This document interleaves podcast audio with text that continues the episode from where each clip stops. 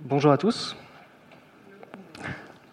Donc la, la prédication euh, aujourd'hui, je l'ai intitulée Des paroles et des actes. Et j'espère que d'ici la fin de la prédication, vous, vous, aurez, vous saurez pourquoi. Euh, donc euh, dimanche dernier, dimanche dernier, vous avez eu le privilège euh, d'écouter une prédication de Jacques Nussbaumer, qui a euh, sûrement, lui, eu l'occasion de faire euh, des centaines de prédications. Et aujourd'hui, vous avez le privilège d'écouter ma toute première prédication. Donc, euh, donc c'est bien le, le, contraste. Le contraste, c'est bien, ça permet de, rester attentif. Et, et, ma prière ce matin, euh, c'est que nous soyons éclairés par l'Esprit pour grandir dans la connaissance de notre Seigneur Jésus, quelle que soit la personne qui parle. Donc j'aime beaucoup euh, les jeux de société, mais j'aime aussi les jeux vidéo, pour ceux qui me connaissent bien. Et euh, ayant grandi dans une famille nombreuse, avec entre autres euh, trois grands frères et un frère jumeau, j'ai pris l'habitude d'observer par-dessus le, leur épaule ces grands frères en train de jouer à l'ordinateur.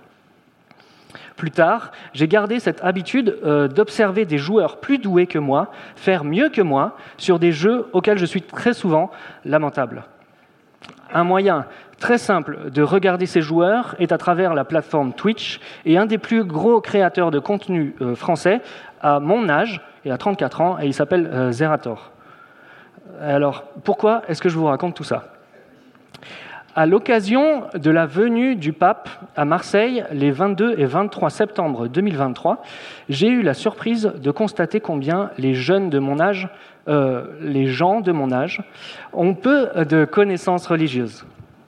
Ce, fameux Zerator se demandait à qui irait l'autorité religieuse entre le Jésus et le pape si Jésus revenait sur terre aujourd'hui.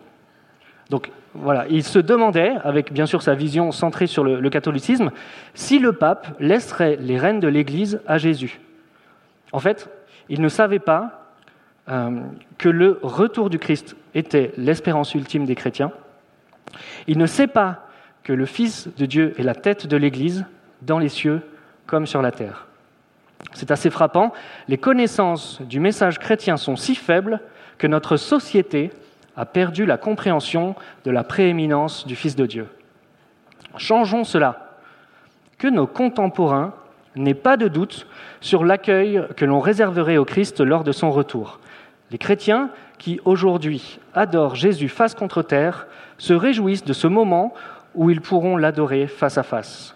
Et Dieu placera tout sous les pieds de Jésus nous, chrétiens, avons une responsabilité de démontrer des paroles et des actes qui proclament la Seigneurie du Christ sur nos vies.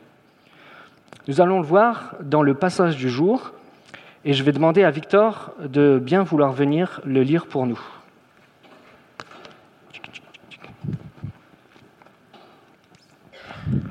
Avec un micro, ce sera mieux. Enfin, visez tous le même but, partagez vos peines, aimez-vous comme des frères et des sœurs, soyez bons, soyez humbles. Ne rendez pas le mal par le mal, ni l'injure pour l'injure. Répondez au contraire par la bénédiction, car c'est à cela que vous avez été appelés, afin de recevoir vous-même la bénédiction. Car celui qui veut aimer la vie et voir des jours heureux doit veiller sur sa langue pour ne faire aucun mal par ses paroles, et pour qu'aucun propos menteur ne passe sur ses lèvres qu'il fuit ce qui est mal et fasse le bien, qu'il recherche la paix avec ténacité, car les yeux du Seigneur se tournent vers les justes, il tend l'oreille à leurs prières, mais le Seigneur s'oppose à ceux qui font le mal. D'ailleurs, qui vous fera du mal si vous vous appliquez avec zèle à faire ce qui est bien? Et même s'il vous arrivait de souffrir parce que vous faites ce qui est juste, vous seriez heureux. Ne craignez pas les hommes, ne vous laissez pas troubler. Reconnaissez dans votre cœur le Seigneur, c'est-à-dire le Christ, comme le Saint. Si l'on vous demande de justifier votre espérance, soyez toujours prêt à la défendre avec humilité et respect. Et veillez à garder votre conscience pure. Ainsi, ceux qui disent du mal de votre bonne conduite, qui découle de votre consécration au Christ, auront à rougir de leur calomnie, car il vaut mieux souffrir en faisant le bien, si telle est la volonté de Dieu, qu'en faisant le mal. Donc c'est dans la version euh, du Summer euh, qui est affichée.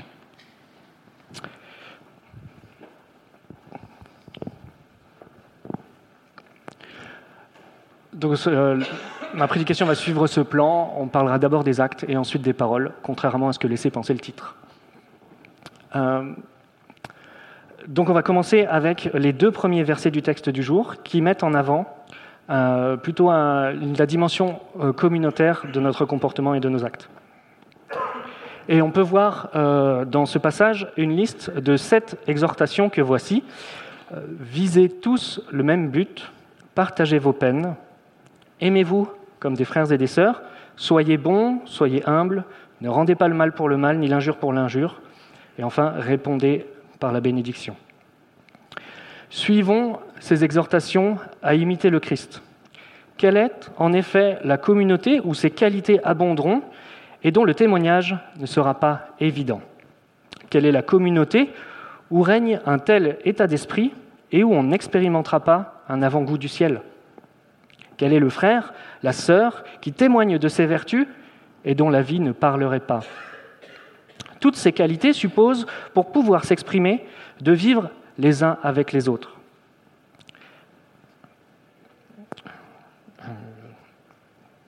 Elles témoignent d'une volonté de se mettre au service les uns des autres.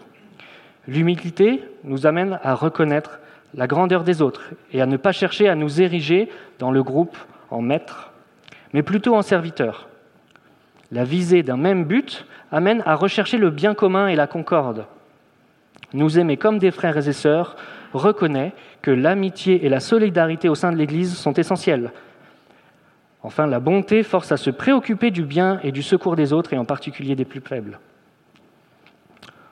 On trouve un, double mouvement ici. D'abord, un mouvement de l'intérieur vers l'extérieur. Euh, d'abord dans l'intérieur, entre nous, dans la vie d'Église, euh, par rapport aux, premières exhortations. Et puis ensuite, avec les mentions de mal et d'injures, on peut penser que c'est plutôt tourné vers l'extérieur et le monde qui nous entoure. Donc il y a ce premier mouvement intérieur et extérieur. Il y en a aussi un deuxième. On peut voir euh, une idée de, progression spirituelle dans les exhortations qui nous sont faites. D'abord, tout d'abord des encouragements qui paraîtraient naturel à n'importe quel rassemblement humain. Euh, par exemple, visez tous le, même but, partagez vos peines. On peut trouver cela, enfin, on peut penser trouver cela aussi, par exemple, dans un club de tennis ou bien dans un club de bridge. Mais bien sûr, ces encouragements ont toute leur place dans notre vie d'Église. Ensuite, on trouve des éléments moins évidents à mettre en pratique. Euh, aimez-vous comme des frères et sœurs, soyez bons, soyez humbles. Voilà, là, le challenge, il augmente d'un cran. Enfin, je trouve personnellement. Et puis, pour finir, il y a des éléments qui paraissent difficilement envisageables avec nos yeux humains. Ne rendez pas le mal pour le mal, ni l'injure pour l'injure, répondez par la bénédiction. Difficile. On pourrait euh, relier chacune de ces injonctions à des actes de Jésus qui ont démontré qu'il appliquait tout cela, il appliquait tout cela dans sa vie. On pourrait parcourir les évangiles et retrouver des exemples de ce comportement mais je vais plutôt vous inviter à lire dans l'évangile de Luc des paroles de Jésus qui illustrent ce dernier point, parce que c'est le plus ouvertement surnaturel, du moins témoignant de la logique divine et non pas de la logique humaine. De notre propre volonté, il est très difficile de répondre au mal par la bénédiction, et c'est tout l'intérêt du passage, cela ne vient pas de nos propres efforts, mais du travail de Dieu en nous. Et je vous propose de lire un passage dans Luc, et si vous faites du bien seulement à ceux qui vous en font C'est une parole de Jésus. Hein. Si vous faites du bien seulement à ceux qui vous en font, pourquoi vous attendriez-vous à de la reconnaissance? Les pécheurs n'agissent-ils pas de même? Vous, au contraire, aimez vos ennemis, faites-leur du bien et prêtez sans espoir de retour. Alors votre récompense sera grande. Vous serez les fils du Très-Haut parce qu'il est lui-même bon pour les ingrats et les méchants. Votre Père est plein de bonté, Soyez donc bons comme lui. Soyons des imitateurs du Père, c'est ce qu'on peut lire dans ce passage. Soyons des imitateurs du Christ. Alors, en parlant d'imitation, j'ai vécu cette semaine une petite anecdote qui illustre cette progression. Donc cette semaine, Lucas, euh, Lucas s'est amusé à me, tourner le dos, à mettre ses pieds sur mes pieds et à placer ses mains dans mes mains. Et à marcher comme ça. J'imagine que vous avez peut-être déjà fait ça avec vos enfants, avec vos neveux, euh, avec, des, enfants que, vous connaissez. C'est très rigolo, mais c'est un peu euh, compliqué. Mais c'est rigolo. Et c'était aussi très mignon. Et j'ai vite réalisé que je ne pouvais pas faire mes enjambées habituelles. Si je faisais mes, grands pas habituels, le pauvre Lucas, il serait, tombé. Enfin, ça ne marchait pas du tout. Cela m'a forcé à faire des petits pas. Et c'est une bonne illustration de ce que Dieu fait avec nous. Il fait des petits pas lorsque nous sommes euh, jeunes dans la foi, et ces enjambées s'agrandissent petit à petit au rythme de notre croissance spirituelle. Imitons-le, mettons nos pieds sur ses pieds, plaçons nos mains dans ses mains, et accomplissons les plans de bonheur qu'il a formés pour nous. Si on reprend euh, notre texte du jour, je voudrais pointer votre attention sur un aspect. Qu'est-ce que, euh, répondez au contraire par la bénédiction, qu'est-ce que ça veut dire bénir et même euh, le méchant? Alors le terme grec eulogein signifie à la fois euh, parler en bien, manifester une bonté active, répandre des bénédictions sûres, demander dans la prière la bénédiction de Dieu sûre. ça fait beaucoup de choses l'imprécision euh, globale, et en particulier la tension entre les deux dernières formules, répandre et, demander dans la prière, démontre combien la notion de bénédiction est difficile à comprendre pour nous. Gardons en tête que la bénédiction, c'est non seulement, une bonne parole, l'expression d'un bon vouloir, confirmée normalement par une conduite adéquate, mais c'est aussi une parole efficace. Dans l'Ancien Testament, on retrouve des paroles de bénédiction dans la bouche de Dieu ou bien des patriarches. Jésus et les apôtres confient la bénédiction aux disciples, aux croyants. Dans la foi, l'efficacité de la parole de bénédiction peut être reconnue, même si on ne peut pas en prévoir les conséquences, lesquelles relèvent d'abord de la souveraineté de Dieu. Mais Dieu prend au sérieux les réponses et la vie réelle de ses créatures.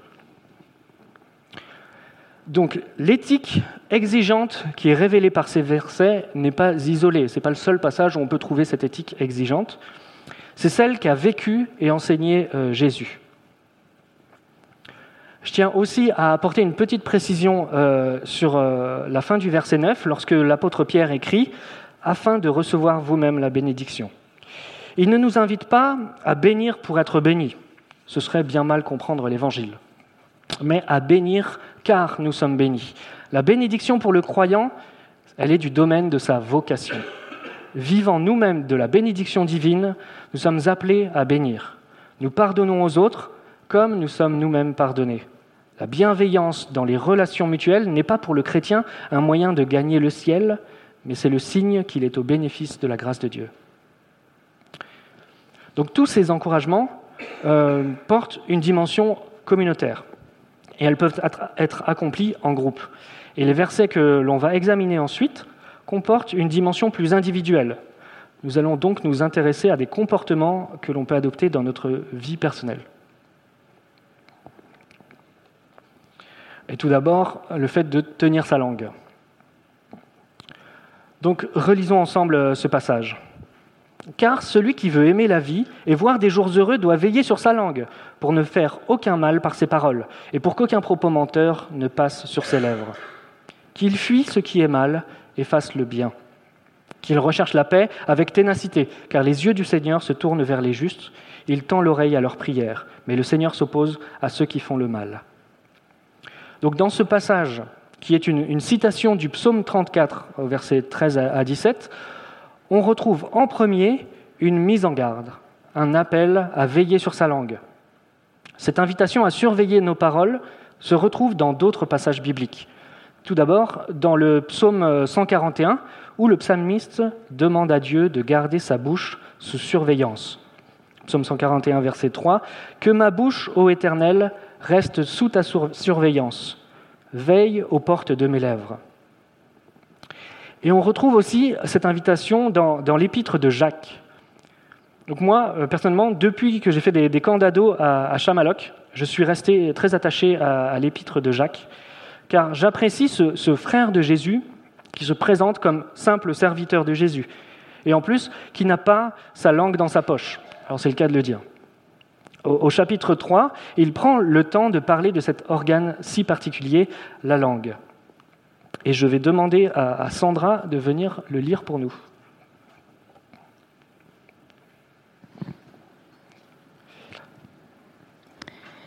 Car chacun de nous commet des fautes de bien des manières. Celui qui ne commet jamais de faute dans ses paroles est un homme parvenu à l'état d'adulte, capable de maîtriser aussi son corps tout entier. Quand nous mettons un mort dans la bouche des chevaux pour qu'ils nous obéissent, nous dirigeons aussi tout leur corps. Pensez encore aux bateaux. Même s'il s'agit de grands navires et s'ils sont poussés par des vents violents, il suffit d'un tout petit gouvernail pour les diriger au gré du pilote. Il en va de même pour la langue. C'est un petit organe, mais elle se vante de grandes choses. Ne suffit-il pas d'un petit feu pour incendier une vaste forêt? La langue aussi est un feu. C'est tout un monde de mal, et elle est là, parmi les autres organes de notre corps, et contamine notre être entier. Allumée au feu de l'enfer, elle enflamme toute notre existence. L'homme est capable de dompter toutes sortes de bêtes sauvages, d'oiseaux, de reptiles, d'animaux marins, et il les a effectivement domptés. Mais la langue, aucun homme ne peut la dompter. C'est un fléau impossible à maîtriser. Elle est pleine d'un venin mortel. Nous nous en servons pour louer le Seigneur notre Père, et nous nous en servons aussi pour maudire les hommes, pourtant créés de sorte qu'ils lui ressemblent. De la même bouche sortent bénédiction et malédiction. Mes frères et sœurs, il ne faut pas qu'il en soit ainsi. Avez-vous déjà vu de l'eau douce et de l'eau salée jaillir d'une même source par la même ouverture Un figuier, frères et sœurs, peut-il porter des olives ou une vigne des figues? Une source salée ne peut pas non plus donner de l'eau douce. Gardons à l'esprit cet encouragement à surveiller notre langue. Que ce soit dans l'Église, lorsqu'on parle les uns des autres, dans notre travail ou à la maison, évitons les médisances et les calomnies. Avez-vous en tête la différence entre les deux? Les médisances, consistent à dire du mal d'eux, alors que les calomnies sont des mensonges racontés sur une personne pour lui faire du mal. Ayons un bon témoignage au travail simplement en refusant de répandre des mensonges et des commentaires désobligeants sur les autres. C'est bien souvent facile de parler dans le dos des managers ou des personnes en responsabilité. Soyons des havres de paix au travail en évitant de participer à répandre ces atmosphères délétères. Si on reprend notre passage de Pierre, la suite de la citation du, psaume 34 par l'apôtre Pierre donne la recette du bonheur authentique. Décider d'aimer la vie, tenir notre langue, nous éloigner du mal, pratiquer le bien et surtout rechercher inlassablement la paix, c'est-à-dire l'harmonie et les relations justes entre les hommes. Voilà des conseils que chacun peut appliquer afin de perfectionner notre témoignage et ainsi interpeller nos concitoyens. Vous êtes toujours avec moi? Ça va? La suite du texte qu'on va voir porte une perspective du témoignage que l'on connaît moins sur notre territoire français, mais qui était d'actualité pour les premiers chrétiens lors de l'expansion de l'Évangile, et qui reste très réel pour l'Église persécutée. C'est un encouragement à ne pas craindre les hommes et la persécution. Je vais relire rapidement le passage avec vous. D'ailleurs, qui vous fera du mal si vous vous appliquez avec zèle à faire ce qui est bien?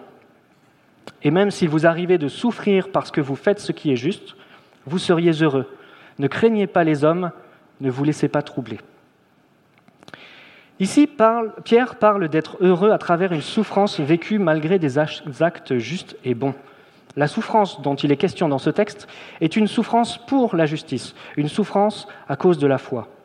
Il parle de ce qu'il connaît. Depuis la Pentecôte, les églises chrétiennes sont régulièrement confrontées à la souffrance et à l'épreuve. Un des bénéfices de la lettre de Pierre est de nous encourager dans de telles circonstances. Pierre nous surprend. Il invite ces justes persécutés à s'estimer heureux, au verset 13. Cela reprend une parole de Jésus en Matthieu 5, au verset 10.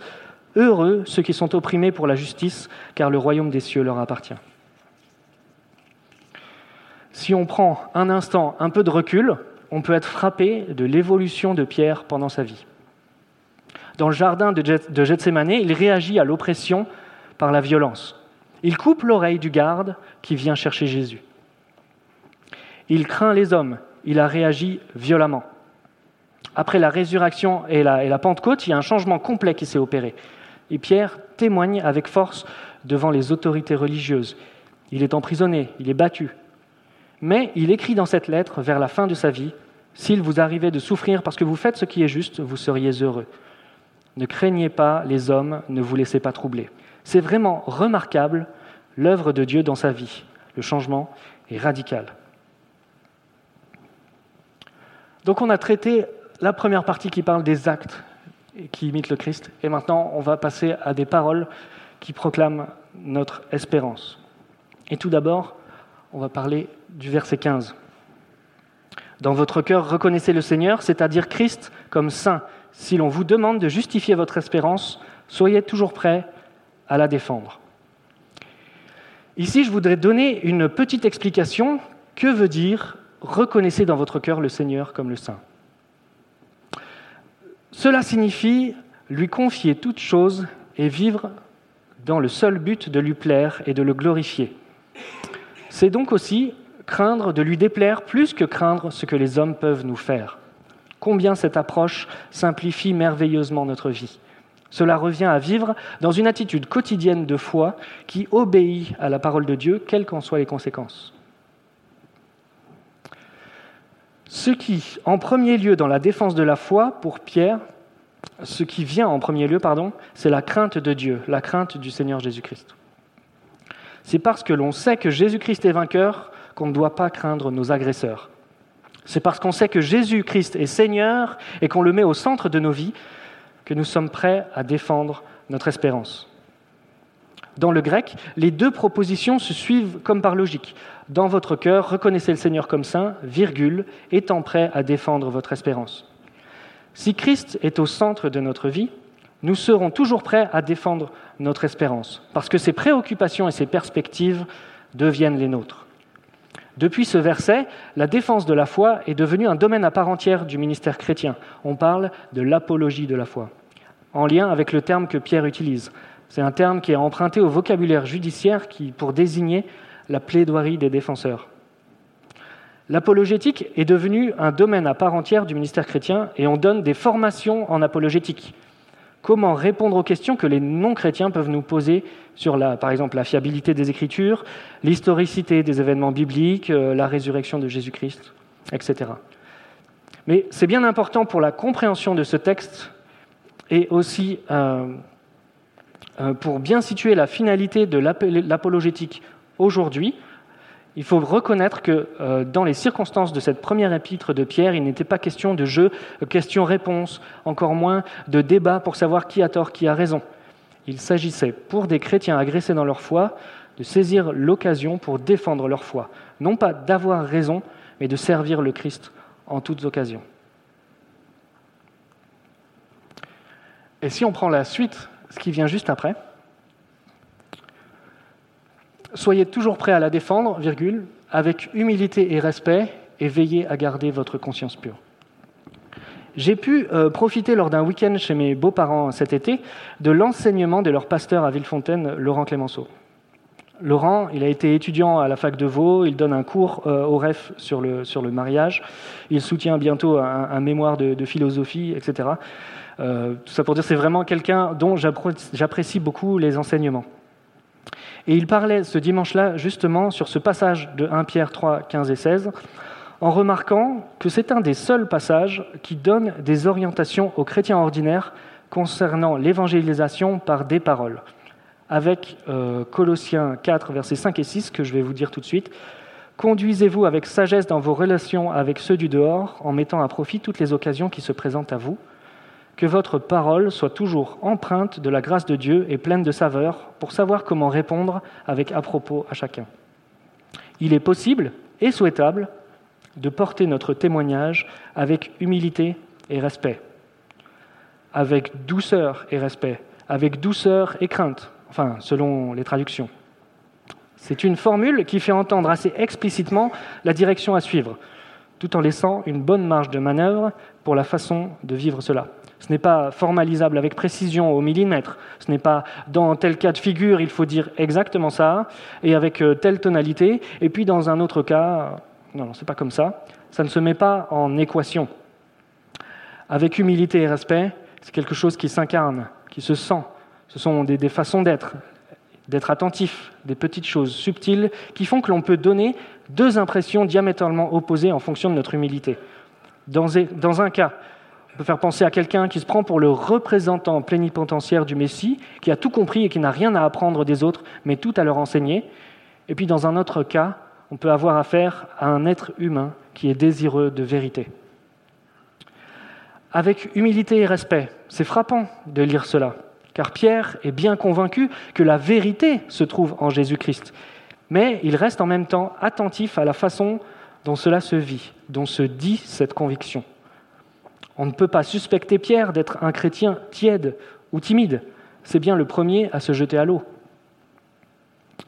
Lorsqu'on témoigne, il faut s'assurer que le moment convient. Il faut s'assurer du consentement de la personne à qui on témoigne. Une piste que donnait Laurent sur cette dimension du témoignage était de ne pas entrer dans une joute verbale avec son interlocuteur pour savoir qui aurait raison.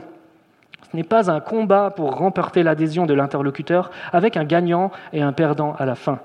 Mais essayons plutôt de nous placer à égalité avec notre interlocuteur face au texte biblique. À égalité face au texte biblique. Il donnait comme exemple, au lieu de dire directement à la personne, Jésus est le chemin, la vérité et la vie, ce qui est une, vérité biblique, on pourrait plutôt demander à la personne, Serais-tu d'accord que nous écoutions tous les deux ce que Jésus dit de lui-même? Par exemple, lire avec la personne Jean 14, verset 6, Jésus dit, Je suis le chemin, la vérité et la vie. De cette manière, chacun se place face à la Bible. Il ne faut pas rechercher une posture de défense de son précaré, mais une posture de témoin qui rend compte de son expérience. Le débat concerne Dieu et moi-même autant que Dieu et la personne en face. Ça ne veut pas dire une absence d'investissement dans l'échange, mais dire à l'interlocuteur comment réagis-tu? Qu'en penses-tu? Laissez la place, non aux paroles que l'on prononce, mais à la parole. Laissons cette parole faire son chemin. Pour conclure, je voudrais insister rapidement sur le, dernier euh, verset du, du passage du jour, donc le verset 17 car il vaut mieux souffrir en faisant le bien, si telle est la volonté de Dieu, qu'en faisant le mal. Dire rapidement, on pourrait faire tout bien et pourtant traverser la souffrance. Dans ce verset 17, Pierre reprend et résume la place de la souffrance dans la vie du chrétien. Non pas qu'elle soit à rechercher, mais si elle devait arriver dans notre vie, que ce ne soit pas suite euh, à un mauvais comportement. La seule souffrance qui a sa place dans la vie du chrétien, et la souffrance qui arrive en dépit d'une bonne conduite. C'est une souffrance à cause de la justice. Le juste s'efforce de marcher fidèlement devant Dieu, mais pourtant il se trouve éprouvé. Alors il est invité à persévérer dans sa marche à la suite du Christ. Notre vie communautaire, les valeurs sociales que nous mettons en avant doivent montrer que nous sommes de Christ. L'amour, l'humilité, la bienveillance doivent se lire sur nos vies. Notre langue aussi doit dire que nous sommes au bénéfice de la bénédiction de Dieu. Si dans la société, en dépit d'un tel témoignage, nous sommes malmenés à cause de Christ, tenons-nous prêts à défendre nos valeurs, à rendre compte de notre espérance. Dans ces difficultés, sachons mettre Christ au centre de notre vie. Le sanctifier au plus profond de nos cœurs. Il nous donnera les ressources pour bien rendre compte de notre foi. Se tenir prêt, c'est aussi chaque jour accomplir la parole de Dieu, approfondir, pardon, chaque jour approfondir la parole de Dieu pour mieux la connaître. Au début de ma prédication, j'ai mentionné ce Zérator, qui ne savait pas que le retour du Christ était l'espérance ultime des chrétiens. Il ne sait pas que le Fils de Dieu est la tête de l'Église dans les cieux comme sur la terre, comme je l'ai dit. Efforçons-nous de rendre un témoignage suffisamment clair pour que les gens qui nous observent sache que notre comportement d'imitateur du Christ est lié à ce qu'il a fait pour nous, à son sacrifice qui nous permet d'être réconciliés avec le Père et d'accéder à la vie éternelle. Et je vais terminer en, en lisant un dernier passage dans Éphésiens. Puisque vous êtes les enfants bien-aimés de Dieu, suivez l'exemple de votre Père. Que votre vie soit dirigée par l'amour, de même que Christ nous a aimés et a livré lui-même sa vie à Dieu pour nous comme une offrande et un sacrifice dont le parfum plaît à Dieu. Suivons l'exemple du Christ. C'est le meilleur témoignage à donner au monde qui nous entoure, par des actes emplis d'amour et par un partage de notre espérance rempli d'humilité, de respect, de douceur et de tact auprès des gens qui nous côtoient. Suivons jusqu'au bout cette obéissance à Dieu qui peut nous mener, qui peut nous mener à la souffrance, mais qui nous permettra de briller comme des flambeaux dans le monde.